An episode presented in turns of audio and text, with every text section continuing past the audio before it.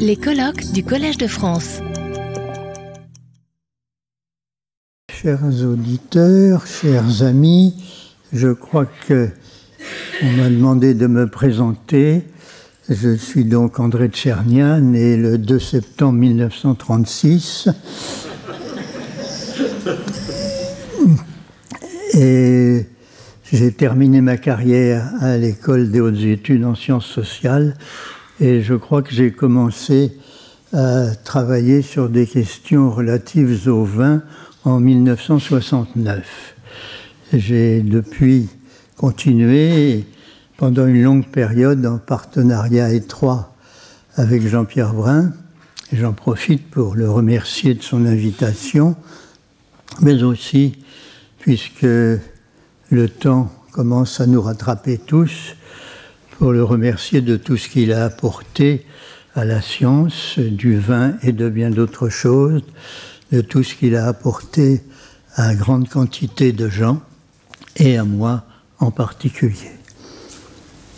je ne m'apesantis pas là-dessus et je précise tout de suite euh, le propos que recouvre le titre un peu sibyllin de mon intervention,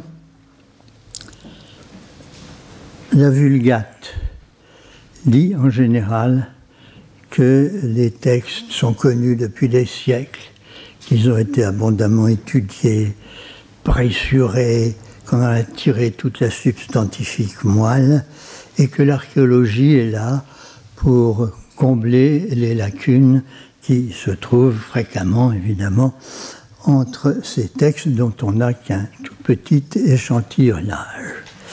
Mon impression, à partir des amphores et des textes, est que la situation inverse est beaucoup plus fréquente.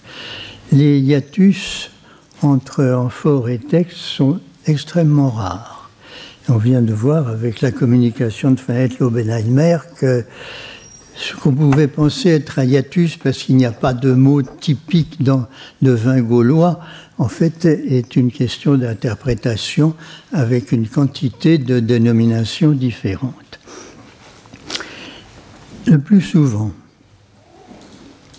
l'archéologie attire l'attention, met en lumière des textes qu'on avait négligés, qu'on n'avait pas reconnus, auxquels on accordait peu d'importance. Et quelquefois, l'archéologie permet même de comprendre des textes que jusque-là on ne comprenait pas. Il y en a beaucoup d'exemples. Je vais tâcher de vous en présenter cinq dans une communication qui sera brève. Et parmi ces cinq, les premiers concernent des choses déjà bien connues j'essaierai d'ajouter un ou deux textes peut-être moins fréquemment cités on excusera un vieillard de céder à un petit moment de vanité en vous présentant cette citation de Robert Étienne, vieil ami décédé il y a longtemps et grand professeur à Bordeaux. Citation qui adresse l'avantage de nous ramener à l'époque heureuse où Montserrat Comas et moi défendions ensemble l'ami Marcus Portius mm, betulonensis, qui a produit quantité d'amphores venant de Bétulo, qu'on trouve particulièrement dans la vallée de la Garonne, chère à Robert Étienne. Alors voilà ce que disait Robert Étienne. Malheureusement, je n'arrive pas à lire ce que j'ai écrit. Enfin, en gros, je crois qu'il disait que si il y aura plus de problèmes pour d'autres textes, je demanderai de l'aide. Euh, si l'adage in vino veritas doit être respecté, euh, il faut penser que Marcus Porcius, c'est pas explicitement dit, euh, est pompéien et pas de Bétulo. Et son grand argument, c'était qu'il n'y avait aucun texte citait les vins de Tarraconèse avant Martial, alors que les amphores de Marcus Porcius sont du début de la fin du premier siècle avant notre ère et du début du premier siècle après. il, signalait explicitement que Strabon ne parlait que du vin de Bétique. Montse et moi avons défendu Marcus Porcius sur des critères archéologiques forts et qui ne laissaient pas de doute à la vérité. Mais il a fallu plusieurs années pour que je m'aperçoive et que je signale à Robert Etienne, qui l'a reconnu, qu'il y avait un texte de Strabon qu'on avait oublié et que je vais vous présenter maintenant. Si je trouve le bouton. Bien. Alors ce texte de Strabon, si je me souviens bien, dit explicitement qu'il y a beaucoup d'oliviers, beaucoup de vignes et beaucoup de figuiers sur la façade de euh, la péninsule ibérique qui regarde de notre côté. Autrement dit, c'est traduit en général par sur la côte du Mare Nostrum. Euh, voilà, on aurait pu constater cette coïncidence plus rapidement, euh, mais elle est venue avec un peu de retard euh, conforter entièrement ce qu'on avait déduit des amphores quelques années plus tôt. On a, ce sera mon deuxième exemple, on a la situation inverse.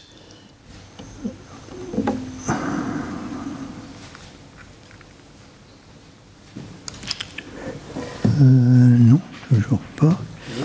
Je te, les passe. Oui, oui merci, oui.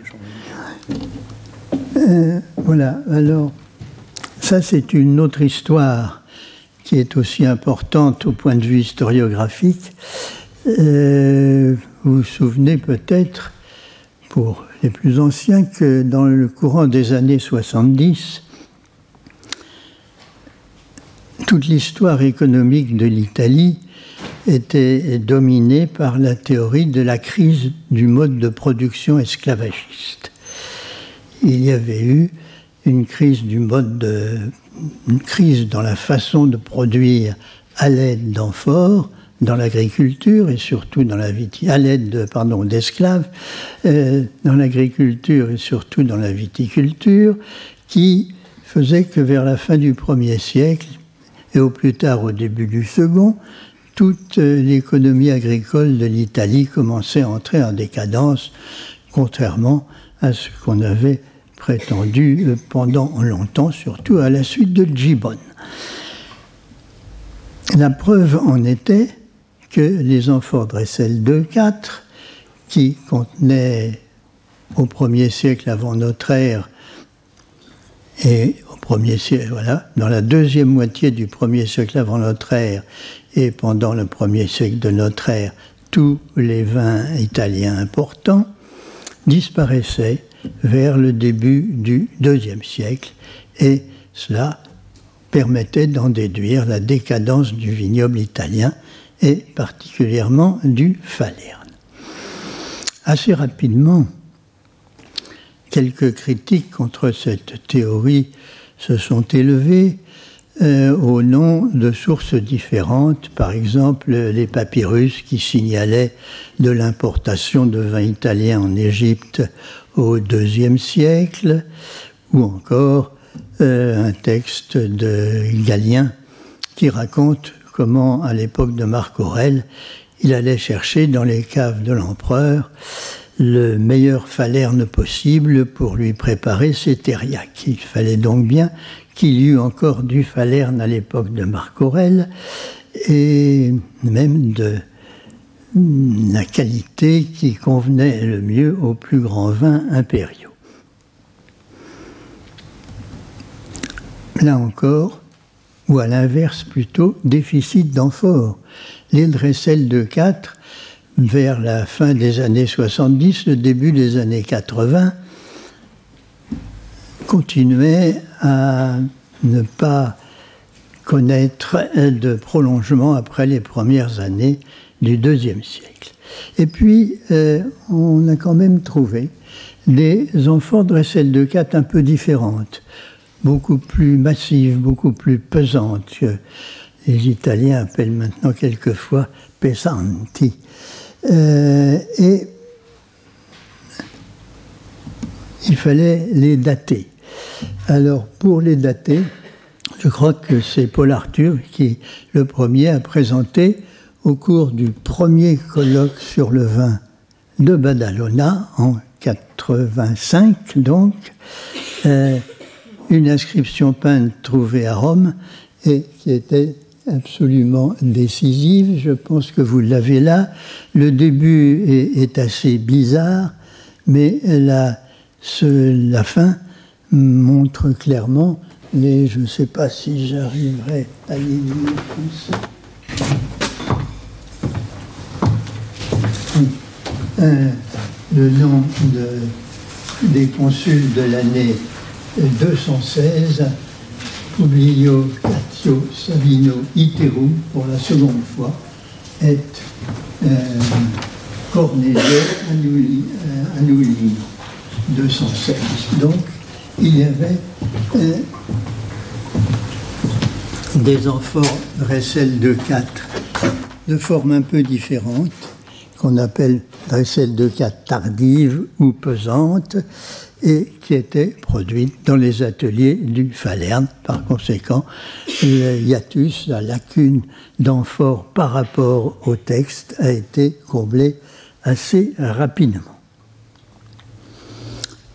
Et je passe maintenant à mon troisième exemple, qui est le cas d'un texte qu'à mon avis on ne comprenait pas et que l'archéologie a permis de comprendre. C'est un texte plus long de Columel qui explique que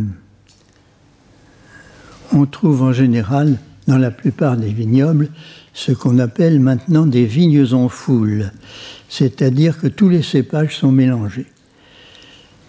Il ne s'agit pas évidemment des très grands crus euh, réservés euh, à des dénominations comme la Minéum, dont a parlé Fanette Lobenheimer à l'instant, euh, mais du cépage du, propriétaire, du vignoble du propriétaire moyen. Columel dit que ça serait quand même mieux de faire des parcelles cépage par cépage.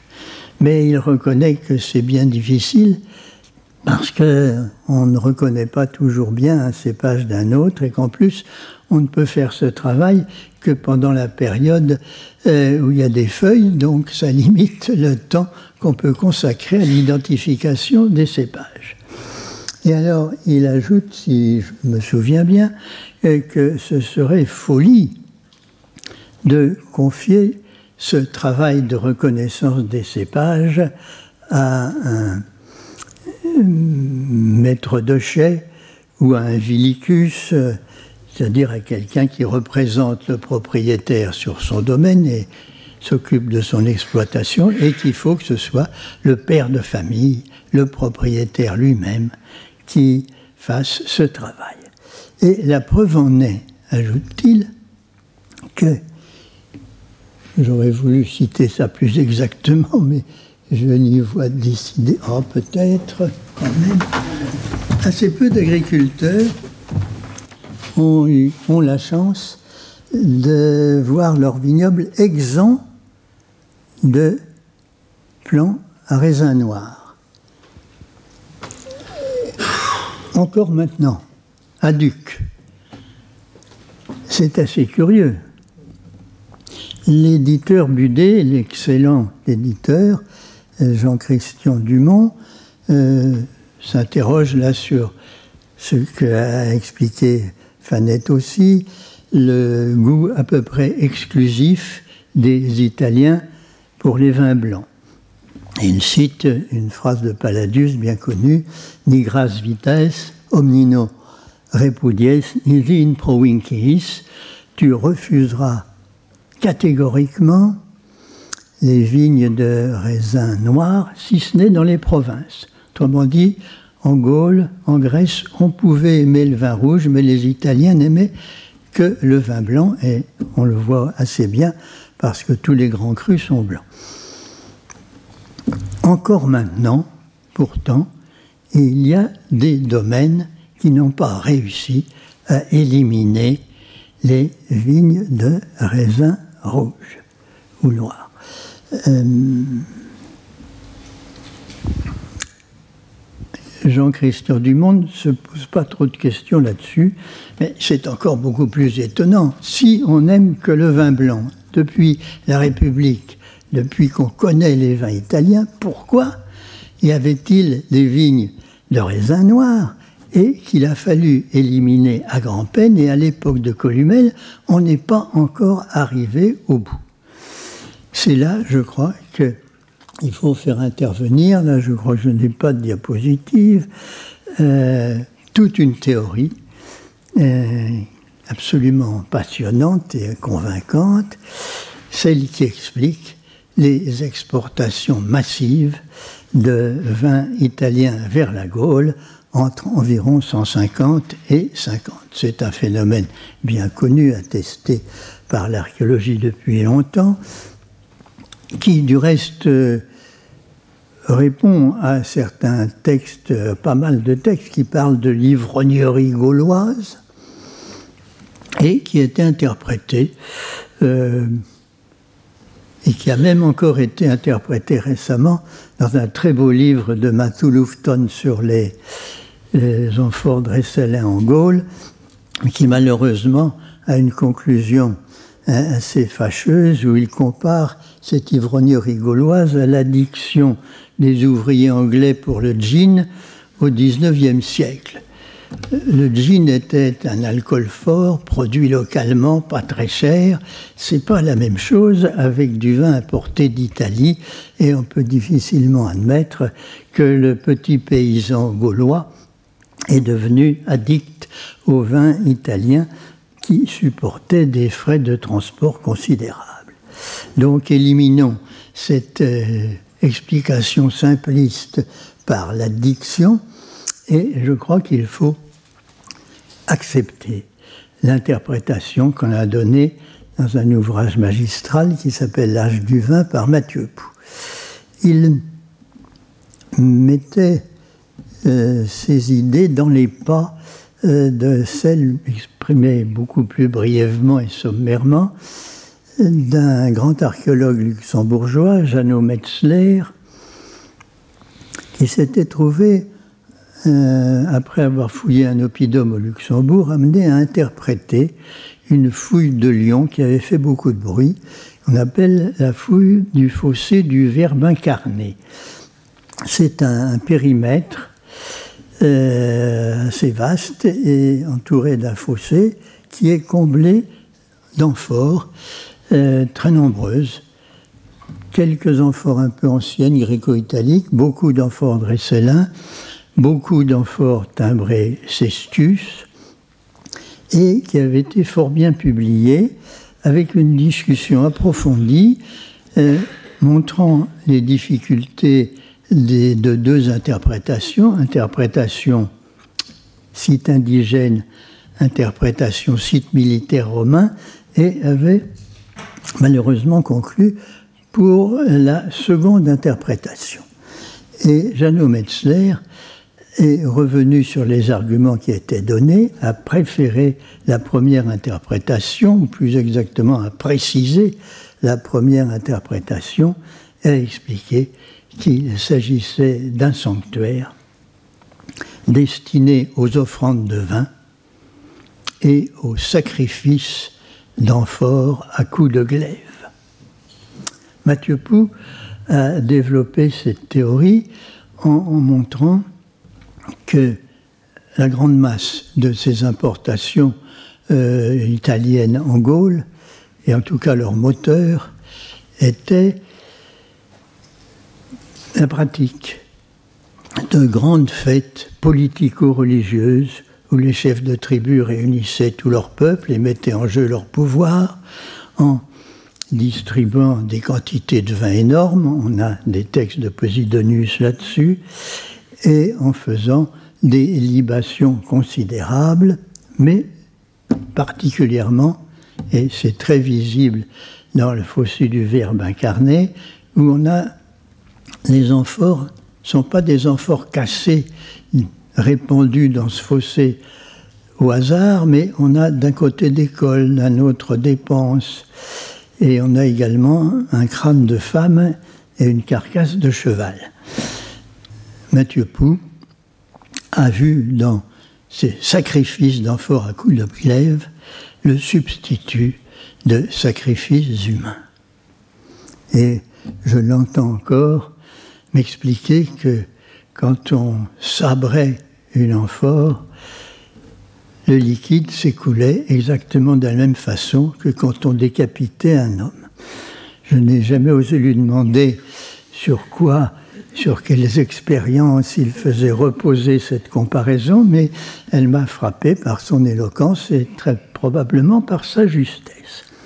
Il y a quand même un point qui est implicite dans cette théorie, c'est que s'il jaillissait du liquide du col de l'amphore comme de la décapitation d'un condamné, hein, il valait mieux que ce fût rouge. Et donc on peut penser que ce qui était exporté vers la Gaule à cette époque d'un commerce exceptionnel qui a duré un siècle, gigantesque et qui s'est clos avec la réduction de la Gaule en province par César pour des raisons assez évidentes. D'une part, le grand bien d'échange des chefs de tribu contre ce vin italien, c'était des esclaves, et d'autre part, on ne peut guère imaginer que les Romains aient continué à autoriser ces grands rassemblements festifs de populations indigènes qui pouvaient risquer de mettre en cause leur pouvoir. Par conséquent, on pourrait en déduire que ce qui a été exporté vers la Gaule, c'était du vin rouge et en dehors des pratiques habituelles de la viticulture italienne. Et on a effectivement des exemples, en particulier avec des amphores fabriqués dans la région de Cosa et d'Albinia et timbrés de timbre très particulier à deux lettres à l'endroit de l'attache inférieure de l'anse. Ces amphores sont connus en grand nombre en Gaule et pratiquement inconnus en Italie, sauf sur le lieu de production. Donc, ça partait directement de l'étrerie méridionale vers la Gaule. Il y a d'autres exemples. On a donc planté, à mon avis,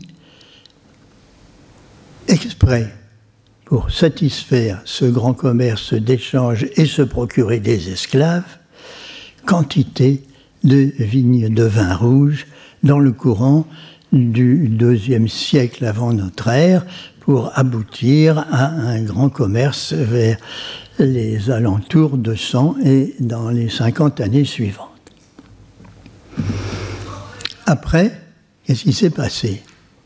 Les vignerons se sont trouvés en face de vignobles de vin rouge dont ils ne savaient plus très bien quoi faire. Il était beaucoup plus difficile de les vendre en Italie, euh, il y avait peu de raisons de les exporter, et il a fallu se débarrasser à Duc. Encore maintenant, c'est pas fini, de ces vignes de vin rouge et les remplacer par des plants de vin blanc. C'est ainsi que Columel constate que un siècle après la fin de ce grand commerce euh, Italie-Gaule, il reste encore des cas de, même beaucoup de cas, de viticulteurs où les plants de vin rouge subsistent, contrairement à ce qu'ils souhaitent vers 50 euh, et les années suivantes de notre ère. Voilà comment je crois que l'archéologie permet de comprendre cette phrase de Columel qui, autrement, était d'une obscurité totale. Et euh, je passe maintenant à mes exemples, les deux derniers, un peu plus euh, inconnus. Depuis 89 à peu près, un article hum, moteur de Marie-Brigitte Carr et Maria Teresa Cipriano, on s'est aperçu qu'il y avait beaucoup de vin en Italie dans une région sur la côte de l'Adriatique qui s'appelle le Picénum. Les travaux de Marie-Brigitte Carr et Maria Teresa Cipriano ont été poursuivis par Van Limbergen. On a trouvé beaucoup d'ateliers et on considère que le Picénum contribuait largement au ravitaillement en vin des armées danubiennes. Jusqu'ici, le Picénum n'était guère cité, je crois, parmi euh, les vins illustrés dans la littérature. Et pourtant, il y a un texte assez bizarre et qui pose quelques problèmes qu'on va pouvoir regarder maintenant. Euh, ah non, j'ai oublié quelque chose.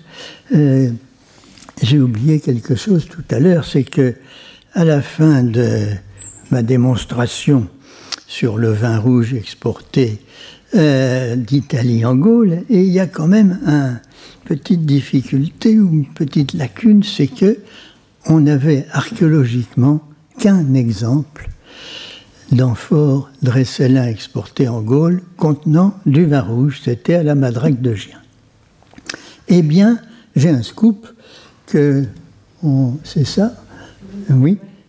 Alors, c'est un article assez effarant hein, de Cousteau dans le National Geographic de Caen, 85 peut-être ou 6 1954. 84 54. Euh, oui, 54 bien sûr. C'est-à-dire pendant la fouille du Grand Congloué, fouille célèbre par un volume assez malheureux de Fernand Benoît. Euh, vous savez que cette fouille qui passe encore malheureusement pour être une des, la première fouille scientifique euh, de l'archéologie sous-marine, ce qui était exactement le contraire, euh,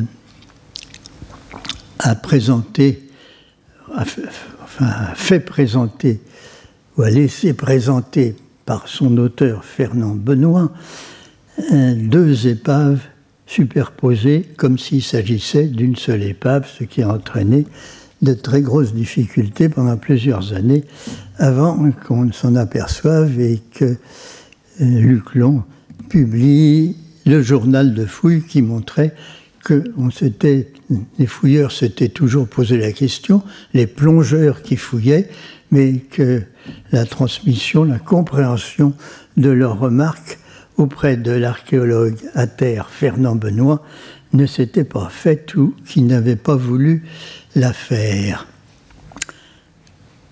Or, euh, Cousteau, dans un article étonnant par ailleurs, euh, raconte pour le grand public comment il a goûté euh, du vin contenu dans les amphores Dresselin, les amphores de l'épave la plus récente, du Grand Congloué. Et il parle deux fois de red wine. Jamais Benoît n'a fait allusion à la couleur du vin des amphores du Grand Congloué. Et du reste, euh, pourrait approfondir les choses parce que sur les amphores qu'il considère comme grecs, gréco-italique, contenant du vin résiné, ce qui est une invention euh, de Cousteau par rapport au vin résiné grec actuel, il ne parle pas de vin rouge. Il n'est pas impossible que l'épave la plus ancienne, mm, vers 200 avant notre ère, et n'est pas contenue de vin rouge, ou alors il n'en avait pas goûté, il n'y en avait pas de conservé, c'est très difficile à dire, mais il est probable que les amphores Dresselin du Congloué, et particulièrement celle de Zestius, on y trouve en abondance, contenait du vin rouge et ça corrobore la thèse un peu plus que l'épave de la Madrague de Gien toute seule que j'ai soutenue tout à l'heure.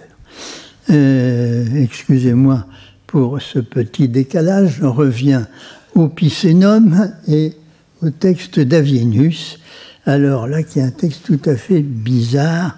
Avienus est un poète du milieu du IVe siècle, un poète savant, géographe et,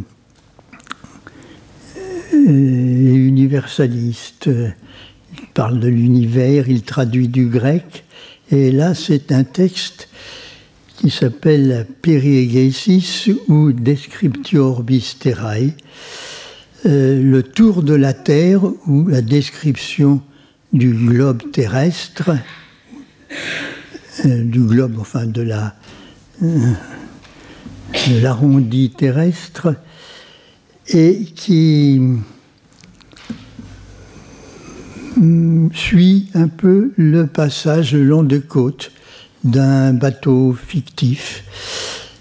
C'est un texte adapté d'un texte grec du début du 1er siècle, euh, dont l'auteur est Denis le Périégète. Et il arrive, il passe le long de l'Étrurie, le long du Latium, il arrive à Naples. Et là, il dit si tu te retournes en arrière, si je crois bien, c'est à peu près ce que j'ai traduit, vers, hein, c'est là que ça devient totalement incompréhensible et euh, j'y reviendrai dans un instant, mais il n'y a pas, pour le moment, je n'ai pas d'explication à apporter. Si tu te retournes en arrière vers l'austère tiède, qui est un vent du sud. Donc il y a contradiction là entre le vent, ou peut-être une erreur sur le vent d'Avienus, mais ça convient bien. Si tu te retournes en arrière de Naples, qu'est-ce que tu vois? Tu vois le Picénum, Kernès, et tu verras les, quoi, les vignes. Euh, là encore, on pourrait. Euh, bon, je vous laisse lire le texte, les vignes euh, très répandues, je crois, du Picénum et les sarments de Bacchus déployés largement.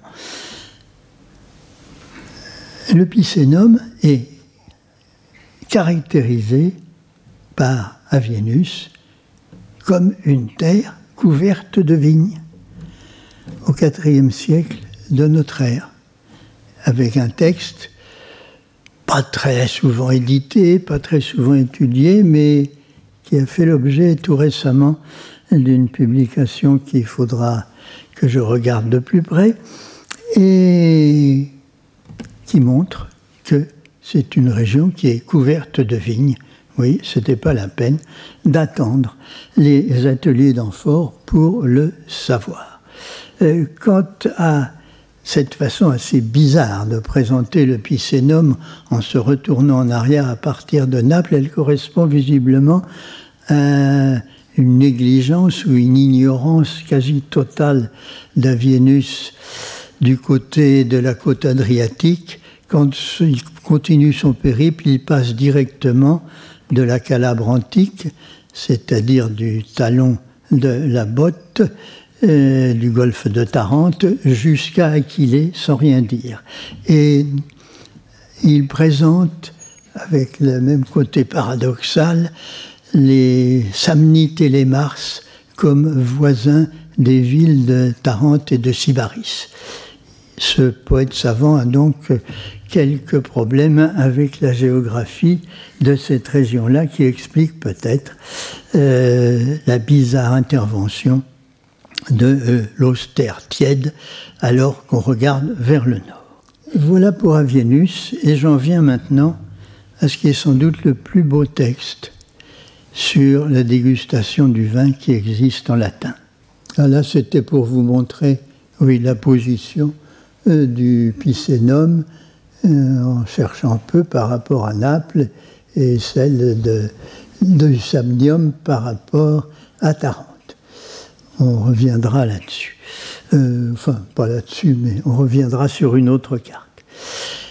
Mon dernier point, donc, c'est un texte de Cassiodore.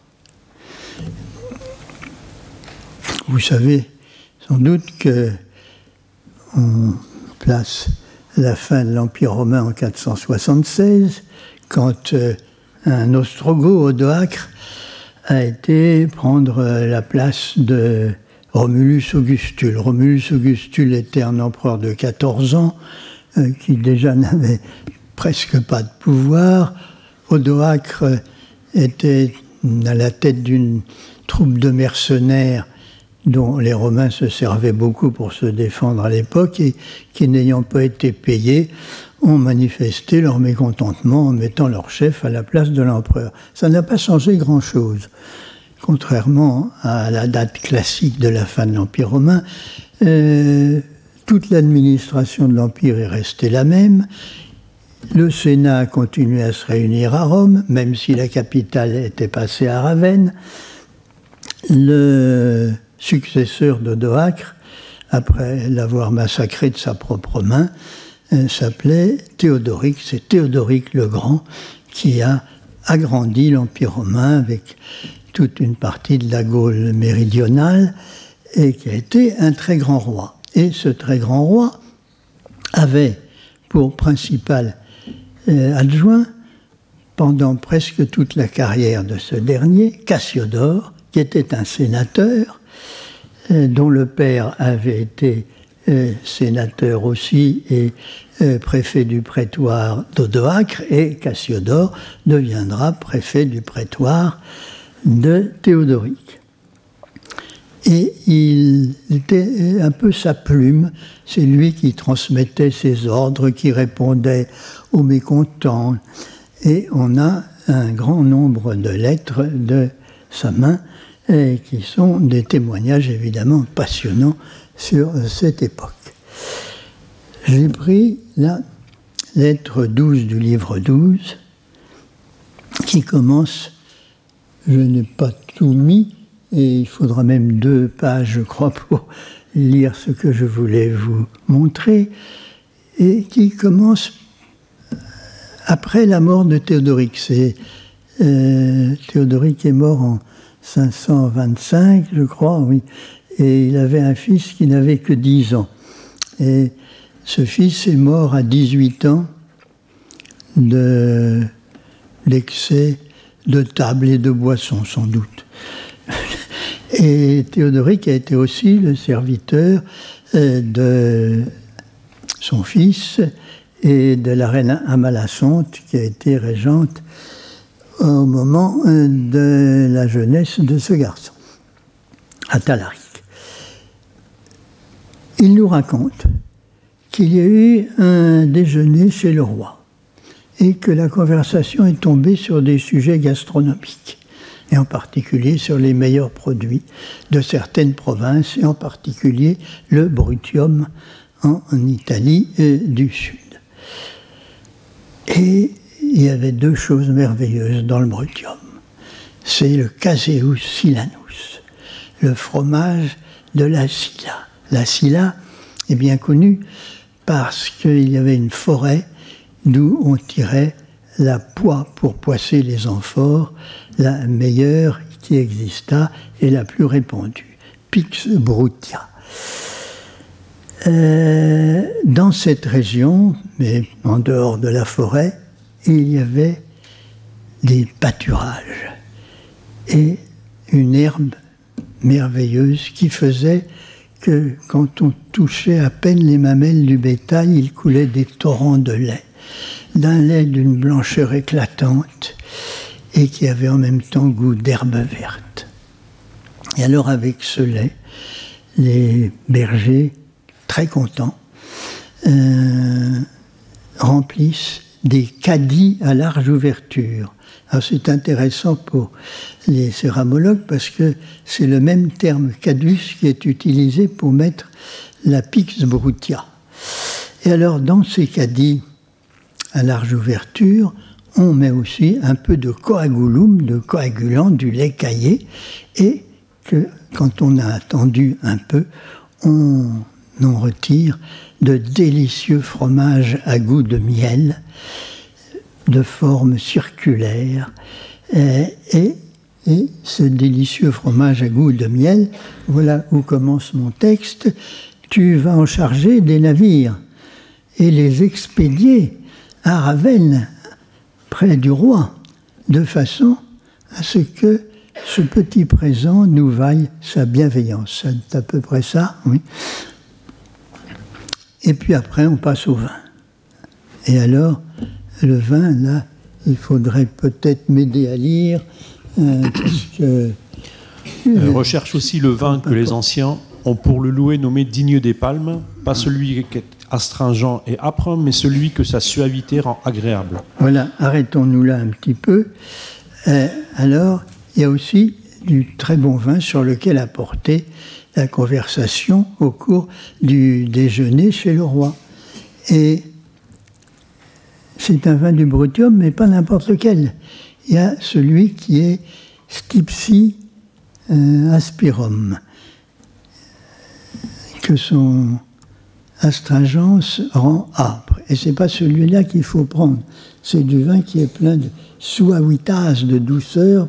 Tu peux continuer Même si parmi les vignobles du Broussium, il se trouve tout au bout, il est cependant placé en premier par une opinion presque générale.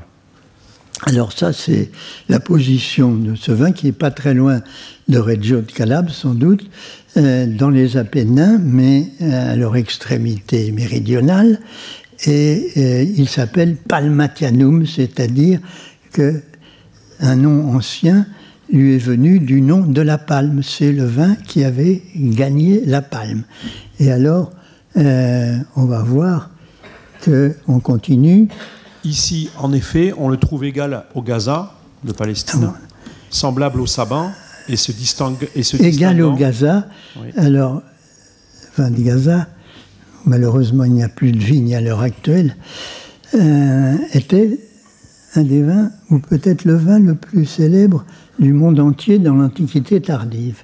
Le vin de Sabine, on connaît moins sa réputation euh, de premier rang.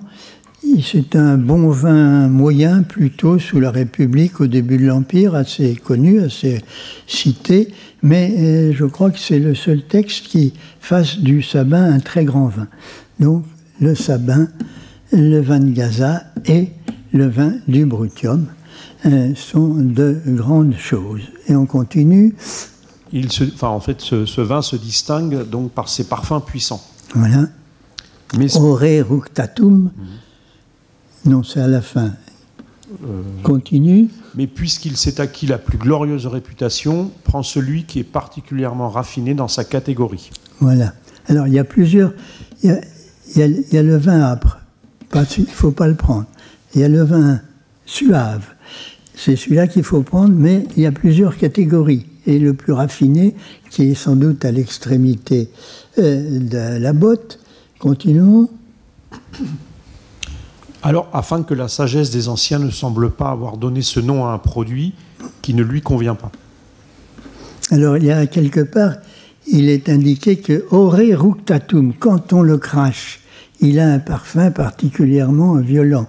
Euh, il y a tout un vocabulaire de la dégustation que j'ai essayé de rendre, mais c'est assez difficile. Il faut faire appel à tout ce que les euh, sommeliers actuels développent comme vocabulaire pour arriver à égaler celui de Cassiodore. Quand on le crache, il, on montre son parfum si violent qu'il a vraiment bien mérité le nom de la palme. Quand on le crache, ça veut dire que pour déguster, on crachait pour faire ressortir l'odeur du vin, comme maintenant on recommande d'absorber un peu d'air dans la bouche et de faire des glou-glous pour développer les caractères du vin. Alors ce vin, euh, eh ben, évidemment, c'est celui que... Qu'y a-t-il après On peut continuer oui, oui, ça y est, on est sur la Cassiodore. Il faut passer la suivante. Tu veux la carte ou tu veux le texte? Non, non, le texte. Il va y avoir une deuxième page de texte. Voilà, celle-ci. Voilà. C'est celle-ci. Alors on, on, on, lit, que je commente. Il est en effet, grâce à la douceur de son gras, d'une rondeur moelleuse, vif et ferme. Après Il frappe le nez, son éclat aussi est remarquable. Voilà, vous voyez, tout, tout y est. Hein. La texture, le goût, euh, la couleur. Et quand on le crache, son parfum montre bien qu'il a reçu à juste titre le nom, de, la, palme. Alors qu'est-ce que doit faire? La, lettre est envoyée à Anastase, gouverneur de, de Lucanie et de Brutium. Qu'est-ce que doit faire Anastase? Euh, alors il, parle, il resserre les entrailles relâchées, il assèche ah, les suppurantes, il redonne force aux poumons. Un côté médical indispensable au, au grand vin, qualité médicale. Et il dit, mais toi, comprends bien que tu dois envoyer exactement le cru que je viens de dire, car on ne peut nous tromper, nous qui avons tout cela en mémoire avec la justesse d'un homme du pays. Voilà, alors c'est là qu'on peut passer la carte et puis revenir en arrière après, et parce que euh, sur le, la façade alors euh, est du Brutium, dans le golfe de Tarente, il y a un patelin qui s'appelle Skylacium, que vous devez arriver à voir, et où c'est à peu près à la hauteur du brutium, du U ou du T de brutium, et où Cassiodore avait un domaine familial. Et son père, son grand-père, était propriétaire à Skylacium d'un très grand domaine. Donc vous voyez qu'il fait état de sa connaissance du pays. Revenons au texte. Euh, jusqu'à présent, en effet, c'est de nos propres chais que nous avons fourni ce qu'on demandait. Il avait dû envoyer son vin à l'empereur qui aimait ce vin-là. Et alors, attention, Anastase continue. Euh, de ton côté, c'est à tes risques et périls que tu agirais différemment. Tu sais maintenant que nous pouvons en trouver les signes. Voilà. Donc, euh, l'autorité de Cassiodore est assez forte sur le plan de la gastronomie. Le gouverneur de Lucanie et de Brutium euh, doit faire attention et il pourrait lui arriver des ennuis s'il n'envoie pas le vin le meilleur qui vient d'être défini parmi les différents types de vins du Brutium. Eh bien, ce vin du Brutium, on le connaît aussi par les amphores, mais euh, sans savoir trop ce qu'il y avait dedans, ce sont les amphores Quai 52, célèbres amphores du 5e et du 6e siècle, euh, fort connus, fort répandus. Et vous voyez que grâce à Cassiodore, on peut y mettre un peu d'odeur et de saveur, ce qu'on ne pouvait pas jusqu'à présent. Je pense que j'ai à peu près dépensé mon temps et je vais vous demander la permission de m'arrêter là.